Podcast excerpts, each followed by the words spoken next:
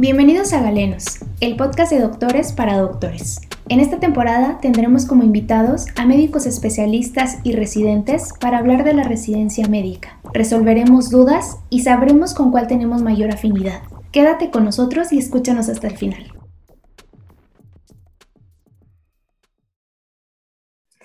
Hola doctores, bienvenidos a otro episodio en Galenos. Vamos a continuar con la temporada vocacional el día de hoy vamos a hablar de una especialidad que es bastante eh, solicitada, que muchas personas tienen la inquietud de aspirar, pero pues vamos a hablar con el experto, con el que ya atravesó esa experiencia. Estamos con el doctor Alejandro Lara, él es cirujano general y vamos a dejar que pues se presente, que nos platique cómo ha sido su experiencia. Hola doctor, bienvenido, ¿cómo estás? Hola, buenas, buenas noches. Primero que nada, eh, agradecerte por la invitación. Eh, estoy, estoy muy contento y muy agradecido por darme la oportunidad de hablar un poquito de, pues, de mi experiencia y ojalá que pues, les sirva a, algunos estudiantes, ¿verdad? Que todavía no han pasado, que tienen inquietudes y lo que me preguntas estoy a orden para, para responder. Quiero comenzar platicando si nos puedes abrir tú o contar tu experiencia cuando sales de la carrera que estás como médico general, eh, ¿cómo fueron tus planes para aplicar para el ENARCO? Mira, es una pregunta eh, muy interesante. Eh, yo creo que saliendo uno de la carrera tiene un panorama bastante amplio. ¿Por qué? Porque tienes una embarradita, como decimos, en tus rotaciones de pediatría, de ginecología, de cirugía eh, personalmente yo te podría decir que eh, lo que marcó, eh, lo que me marcó a mí y lo que me ayudó a decidir de cirugía fue mi servicio, mi servicio social. Y tuve la oportunidad de convivir con residentes de cirugía que estaban haciendo su, su servicio social, dándonos la oportunidad de hacer procedimientos, ver patologías quirúrgicas. Entonces fue cuando decidí intentar hacer la, la especialidad esta, ¿verdad? Entonces, el, primer examen que aplicas es cuando entras o tuviste que presentar varios? Eh, presenté saliendo, luego, luego, había la modalidad de dos opciones. Tenía dos opciones. Obviamente la número uno era cirugía y la número dos eh, puse ginecología. Eh, yo tenía claro que lo mío era lo, pues, lo quirúrgico, ¿verdad? Como a algunos de los, de, los, de los compañeros que aplican les, les ha pasado tuve la fortuna o no fortuna, no, no sé, en este momento no sé cómo llamarle, de, eh, a ver, quedé en mi segunda opción, que en ginecología. En ese momento, pues fue una decisión difícil. Decidí esperarme, eh, estuve trabajando en, el, en, en, la consulta, en la medicina general, ayudantías de cirugía, eh, continué desarrollándome, estudiando y llegar poquito más preparado eh, al, siguiente examen, que ya tuve la fortuna de, pasar y ahora sí cirugía. Es, elegí una opción y ya quedé en cirugía. ¿Y en qué, fue, en qué fue lo que te basaste para poder decidir qué te esperas? Porque te pregunto, más que todo ahorita que ya está la opción de que se extendió el número de plazas de las personas que son aceptados, y cuando entras a una parte o que quedas en una parte que no te convence, o sea, ¿cómo te decidiste para decir, no, es que, o sea, sí, es mi segunda opción, pero yo quiero esto? O sea, ¿qué crees que fue lo que te ayudó para decir, yo quiero esto?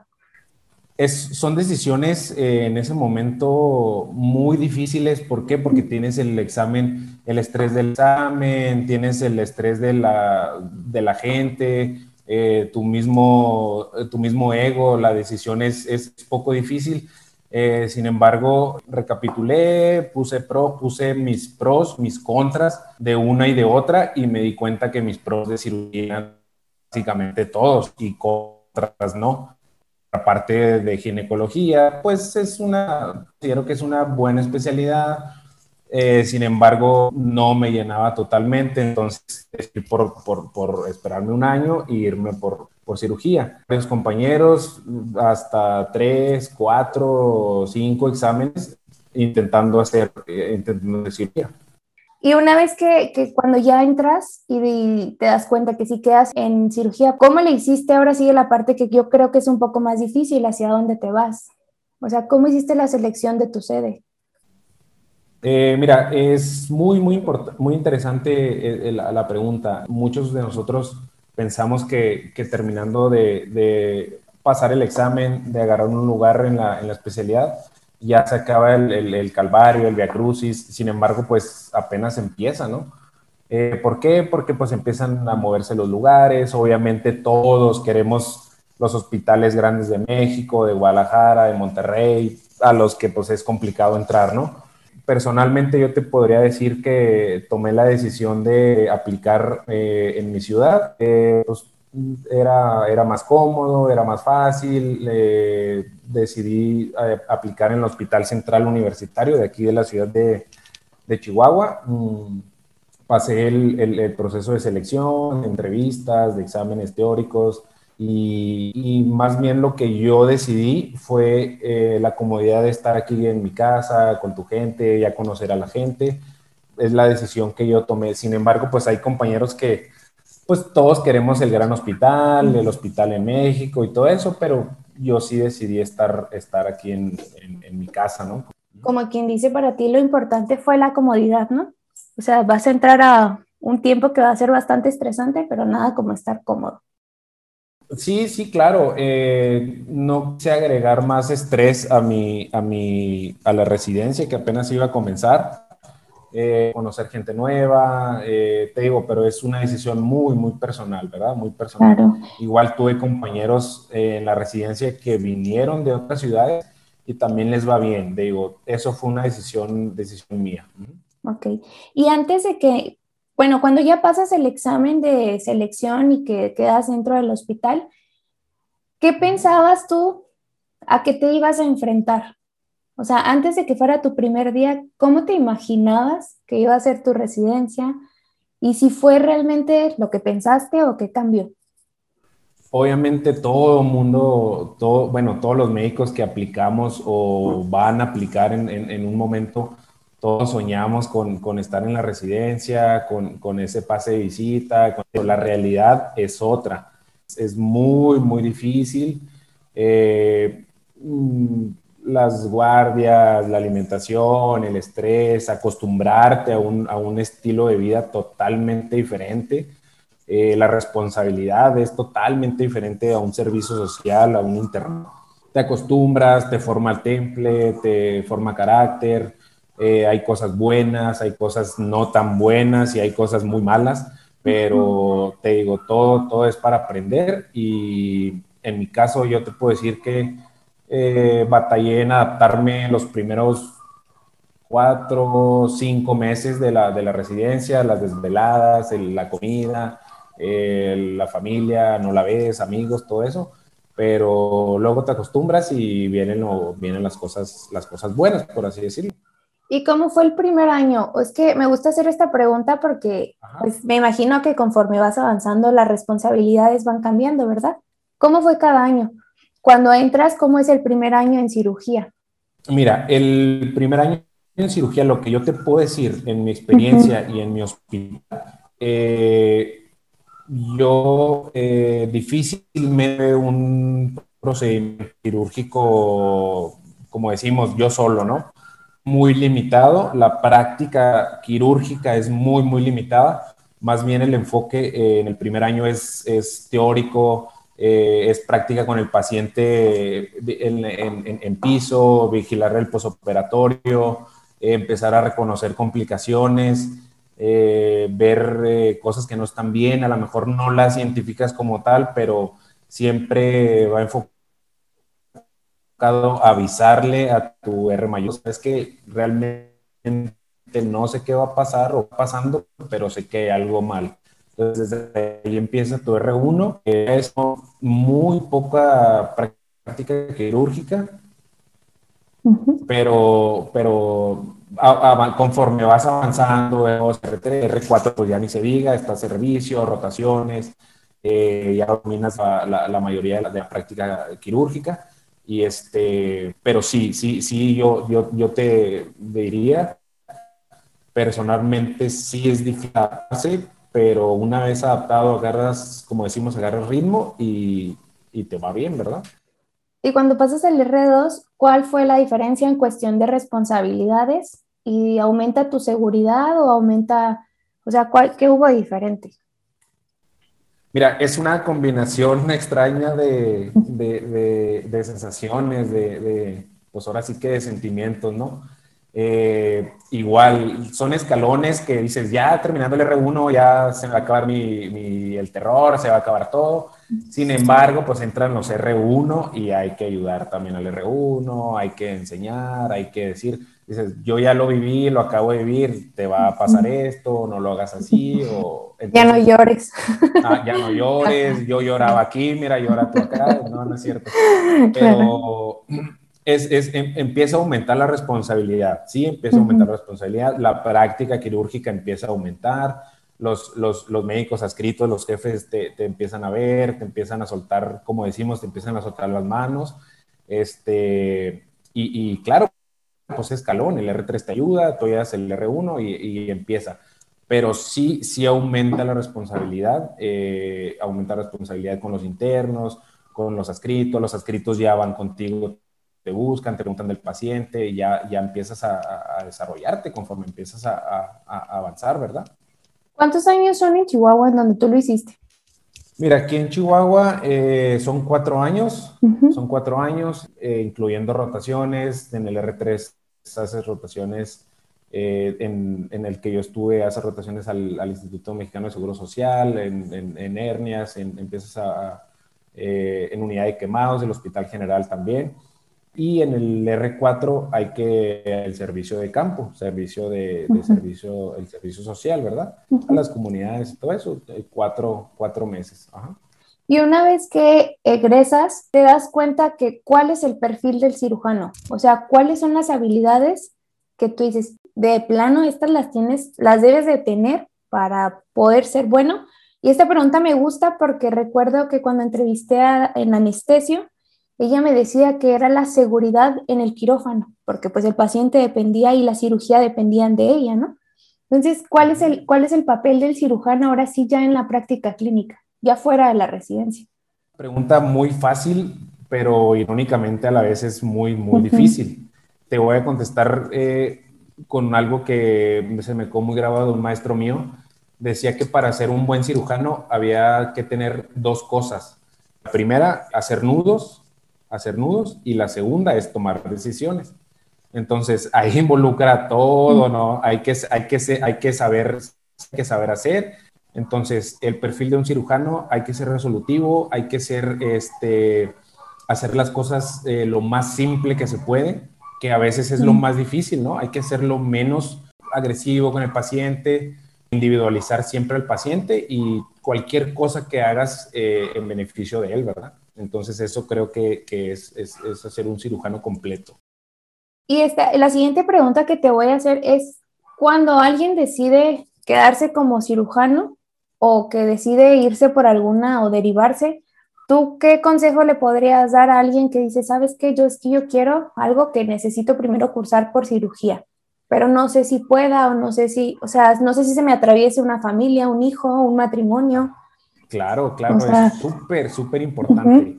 Otra cosa eh, eh, de lo que, eh, bueno, relacionando con la pregunta que me hiciste anteriormente, creo que ahorita estamos hablando académicamente, lo, lo, que hace un cirujano, pero siempre tienes que tener un equilibrio, ya seas cirujano, seas anestesio, seas pediatra, seas cualquiera que, cualquier especialidad que elijas, tienes que tener un equilibrio en tu vida eh, si tú quieres hacer una familia, eso no te va a quitar que seas buen cirujano y viceversa. Entonces, tienes que tener eh, tus prioridades bien marcadas y siempre un, un, equilibrio de, de, vida en cuanto a tu trabajo, especialidad, familia, novia, esposa, lo que tú quieras hacer.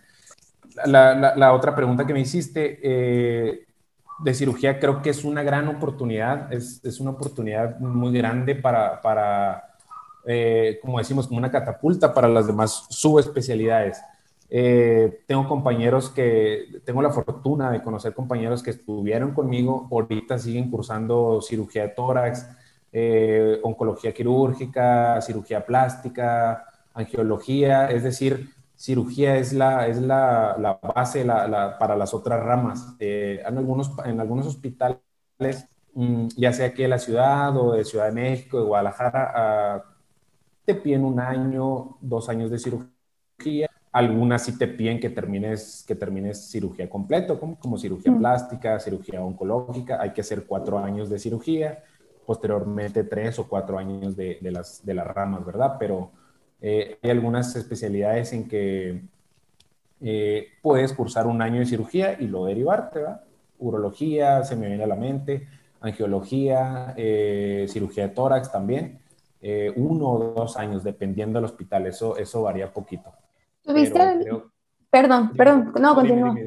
Es que ahorita que dijiste, me quedé pensando que si tuviste algún compañero que entró ya casado con padre de familia, no sé, que, se, que tuvieras que se le complicó un poco más la residencia. Eso es, como se dice, pan de todos los, días, eso es, eh, ajá, es súper común.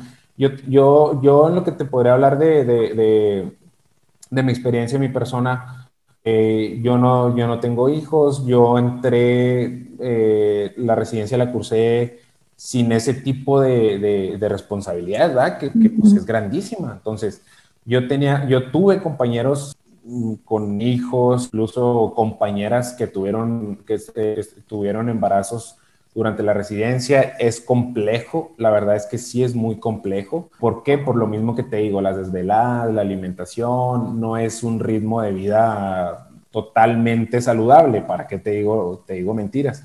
La verdad es que sí, pero afortunadamente a la mayoría de ellos les fue bien obviamente necesitas mucho apoyo, ya sea hablando de esposo, esposa, papá, mamá, todo eso lo, lo, que involucra, ¿verdad? Pero sí es, es una carga eh, emocional, física, una responsabilidad, creo que mayor, ¿verdad? Creo que mucho mayor que, que, el que no tiene esa responsabilidad, ¿verdad? Y ahorita que ya estás, que ya terminaste y que estás trabajando, ¿qué puedes decirnos sobre el campo laboral? O sea, una vez que sales, ¿qué tan tu estilo de vida? Porque yo creo que también son cosas, pues no, no comemos vocación, ¿no? O sea, sí está padre hacerlo, pero ¿a qué te enfrentaste cuando sales? Yo creo que antes de salir tenemos en ese, ese miedo, esa incertidumbre. Eh, ¿Por qué? Porque, o sea, estás bajo las cobijas del hospital, estás eh, transcritos, hasta cierto punto tienes una responsabilidad, pero no tienes la responsabilidad total del, del, del, paciente, ¿no? Entonces es, es, un cambio muy, muy, muy brusco, muy, es, ¿cómo decirlo? Muy marcado, es un cambio muy marcado. ¿Por qué?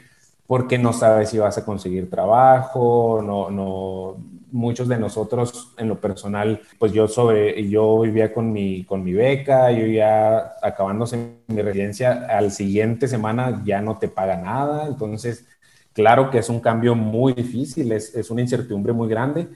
Tuve la fortuna, luego, luego conseguí trabajo en varios hospitales, fue muy bien, muy, muy bien. Yo todavía no tenía mis, mi, yo todavía no terminaba de salir y ya tenía ofertas de, de trabajo, en, el hospital donde hice el servicio social en Delicias, en el hospital donde hice la residencia, empiezas a cubrir, empiezan a hablarte los doctores, empiezan a ver más o menos cómo te mueves y poco a poco te empiezas a acomodar. Lo que yo veo de mis compañeros igualmente, eh, hablando puntualmente de aquí de la ciudad de Chihuahua, todos tenemos trabajo estable, unos más que otros, otros se pueden empezar a mover por, por la medicina privada, otros por la medicina pública, muchos lo, lo combinamos, lo tratamos de combinar y realmente campo yo creo que es amplio, ¿no? ahora sí como dice, ¿no? el sol sale para todos, eh, más en cirugía y siempre va a haber quien, quien necesite cubrirte o cubrir o no, no he batallado yo, yo por, por, por ese, por, esa, por ese punto. ¿Y tú qué podrías decirle, por ejemplo, a un médico que ahorita te dice que se encuentra en un punto de su vida que no está profesionalmente pleno, pero que quiere intentar otra vez o primera vez presentar el examen, pero que tiene una dificultad? O sea, que, es que son cosas que la verdad todos pasamos, pero muy pocos los hablamos o las obviamos, ¿no? Claro, claro, claro, claro. Sí, obviamente todo mundo platica o platicamos la, la, parte bonita, ¿no? No, yo hice esto, hice lo otro, pero, pero son cosas súper difíciles y, y, como te dije ahorita, el, el, el mismo ego de, de, de nosotros los médicos no te va a permitir hablar de eso. Eh, creo que es muy importante. En medicina, yo creo que los tropiezos y los fracasos son parte de, todos los días, eh, llámese de algún paciente que se te complica, de alguna decisión, eh, es frustrante. ¿Por qué? Porque no salen las cosas como uno quiere, en cuanto a tiempo, en cuanto a circunstancias, en cuanto a oportunidades.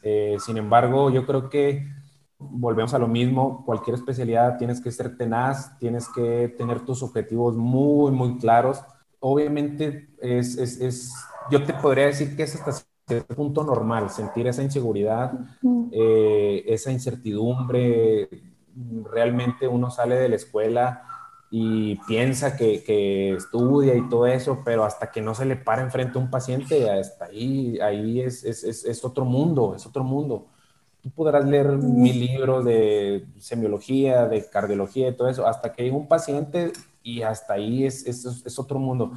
Entonces, lo que yo te podría decir de, de, de, eso es, hasta cierto punto es normal, es normal tropezar, lo que yo creo que, que pues no se vale es, es, es, es un lado, ¿no? Si realmente quieres hacer eso, si realmente quieres hacer cirugía, si realmente quieres hacer pediatría, si realmente hay que luchar por ello, no se te va a dar la primera vez a la mejor, sí, sí, qué bueno, pero es normal, es normal el miedo, eh, la incertidumbre, no pasé, me deprimo, eh, no sé, eh, tal vez no sirvo para esto, tal vez hubiera estudiado, no sé, contaduría, otra cosa, empieza tu mente a jugar contigo, entonces hay que empezar a trabajar también desde, desde ese punto, ¿verdad? Y ahorita que hablabas sobre la estabilidad y el equilibrio, tú ahorita que ya ejerces, ¿cómo le haces cuando, o sea, para separar trabajo, casa? O sea, ¿cuáles son tus herramientas que dices, esto me sirve y me permite desconectarme cuando llego a mi casa y pues estar bien con mi familia? Es súper, súper importante eso. Obviamente yo aprendo de, de, de maestros muchas veces indirectamente. Creo que eso es una manera de aprender que, la desarrollas viendo. Sabes que este maestro, y para bien o para mal, yo lo voy a hacer o no lo voy a hacer. Creo que eso es, es, es importante.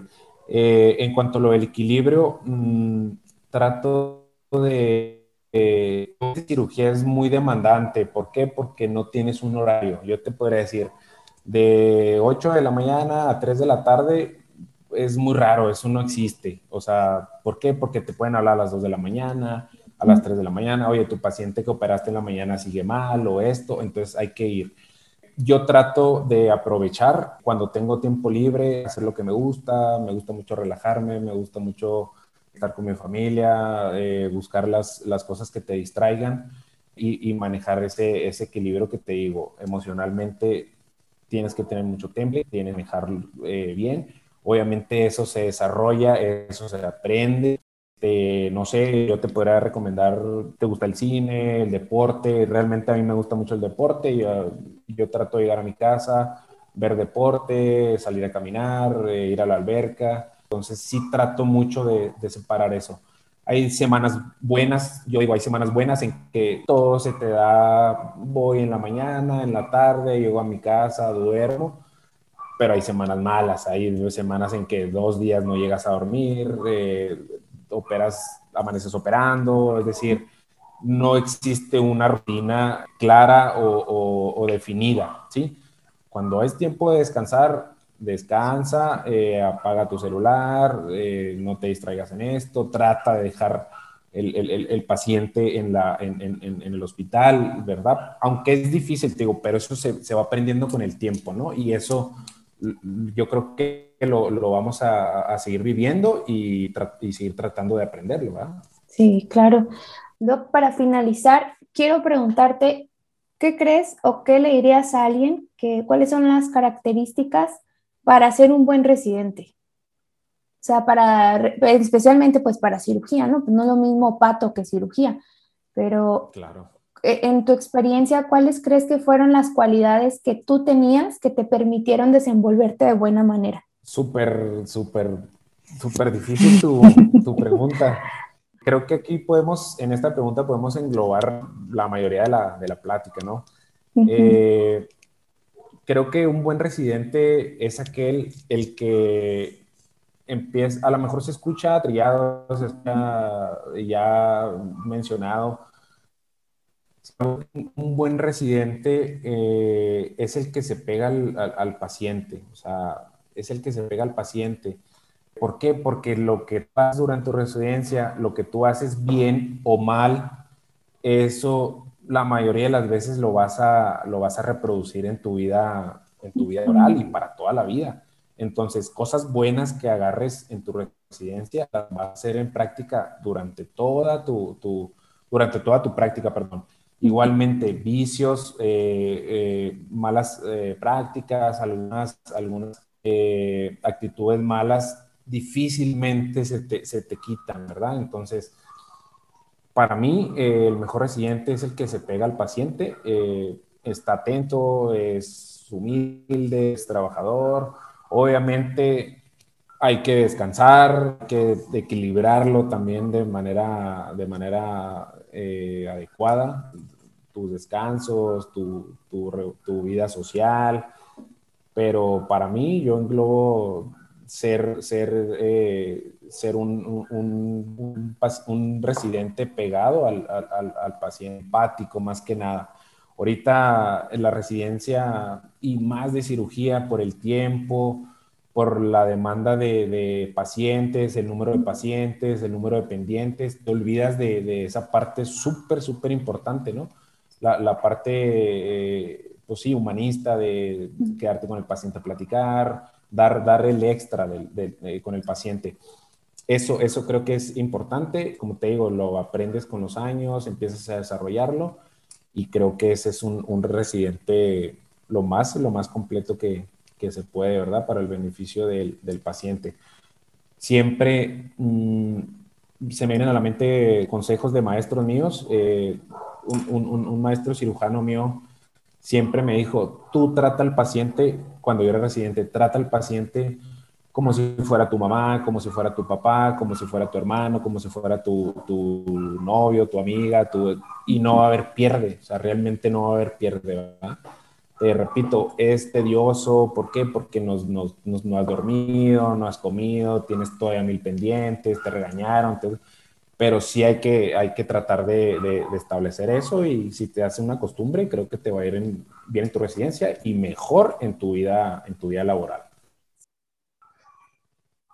espero que haya podido responder las preguntas bien. No sé si me desvié o algo, pero... No, todo perfecto. De hecho, fue más de lo que estoy acostumbrada a preguntar, pero eso me gustó que dices que, que llegamos a cursar con en momentos difíciles que en cierta manera se llegan a obviar, ¿no? Pero sí pasa, o sea, sí pasa y... Sí, claro. Y, y, también este, ahora sí te digo, pues se vale, se vale reconocer conocer, ¿no? Y, también te digo, uno como el ego del médico es, es muy grande, es muy, muy grande el, ego del médico, de, de, reconocer, ¿sabes qué? Estoy ansioso, estoy deprimido, estoy triste, estoy cansado. Obviamente, poco van a decir o lo vamos a decir por, por, por, por, por obvias razones, ¿no? Entonces, se vale pedir ayuda, se vale platicar con compañeros, con seguramente habrá alguien quien te, quien te ayude, quien te escuche, o de manera profesional, ¿no? También buscar ayuda. Adelante, ya sea cirugía, pediatría, cualquier, cualquier residencia que estés haciendo. Se me olvidaba preguntarte algo muy importante. ¿Tuviste algún compañero en la residencia que tuvo alguna enfermedad, eh, no sé, autoinmune, algo que híjole, que porque me he dado cuenta que hay algunas personas que sí las padecen, pero también está por medio su salud, ¿no? Por el estilo de vida que se lleva. ¿Tuviste algún compañero? Sí, claro. Sí, sí, sí, claro. Este, tuve compañeros eh, de cirugía, también en medicina interna, enfermedades este, graves y si a eso le sumas la falta de sueño, el estrés y todas esas cosas eh, negativas que, tenemos en la residencia, pues sí se hace un poquito más difícil, ¿verdad? Mm, sin embargo, pues, mm, hay, que, hay que tratar de, recuperarte, de equilibrarte y, tratar de descansar. Yo creo que el descanso es súper, súper importante, la alimentación un poco más. Entonces, pues volvemos a lo mismo, ¿no? El equilibrio que hay que tratar de, hacer, ¿verdad? En lo que se puede, en lo, que se puede. Mm, muchas gracias, doctor, por habernos eh, compartido tu experiencia, porque sé que más que todo es con la intención de ayudarnos a mejorar e ir rompiendo también con la forma de ser y, o sea, con obviar que tenemos que estar mal y sufrir cuando, pues, no, o sea, no todo tiene que ser malo Claro, claro, claro. Yo, yo, yo, soy de, yo soy de la idea de que, de que eso, eso, mm, pues la verdad, sinceramente, yo creo que eso ya es, el del pasado, ¿no? Eh, lo típico de, no, pues si yo sufrí tanto, el que sufra más, o sea, eso no tiene lugar, no tiene sentido, eso no, no aprendes, no aprendes con eso. Entonces, creo que las nuevas, las nuevas generaciones tratan o tratamos de, quitar eso, ¿no? De, del el, acoso psicológico, eh, cargar eh, cosas cuando los castigos, digo, hay, hay, de castigos a castigos, ¿no? Pero creo que ahorita ya no cabe eso, eso ya debería de quedar fuera, ¿verdad? Claro. Bueno, pues te agradezco el tiempo que, me, que nos regalaste, en especial para nosotros y para ayudarnos porque yo creo que sí va a haber más de uno que se sienta beneficiado. Digo más de uno porque yo soy la primera y te agradezco bastante. Muchas, muchas gracias por haber estado con nosotros. Al contrario, este, y muchas gracias y lo que se les ofrezca. Me dio mucho, mucho gusto verte y saber que estás haciendo esto. Eh, te digo, primeramente, ojalá que te sirva a ti y ojalá que le sirva a, dos o tres personas, como dices tú. Y estoy a la orden cuando, cuando necesiten. Si alguien desea ponerse en contacto directo contigo, ¿puedes proporcionarnos en dónde te pueden localizar? Ya sea alguna duda que tengan en cuestión, no sé. Sí, sí, claro que sí. En Facebook estoy como Alex Lara. En Instagram estoy como Alex Lara V.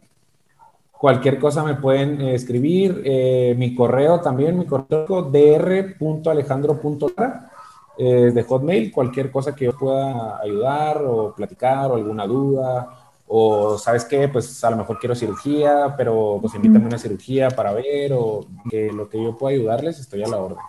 Muchas gracias, doctor. Yo creo que ha sido una plática que me ha gustado bastante porque se trató mucho en, en la cuestión del equilibrio. Yo creo que cada plática ha ido cambiando porque en algunos otros nos han hablado mucho de la parte hospitalaria, pero no todos todavía tocan como tal esa parte personal que no estamos acostumbrados a exponer. Bueno, doctores, les agradezco bastante que sigan con nosotros y espero que les haya gustado lo que nos ha compartido el doctor. Si alguien tiene alguna pregunta o si tiene algún tema de interés que, quieran que nosotros tratemos, nos pueden escribir. Estamos en Instagram como Galenos o en Facebook con el mismo nombre y con mucho gusto nosotros lo hacemos. Gracias y nos escuchamos a la próxima. Hasta luego.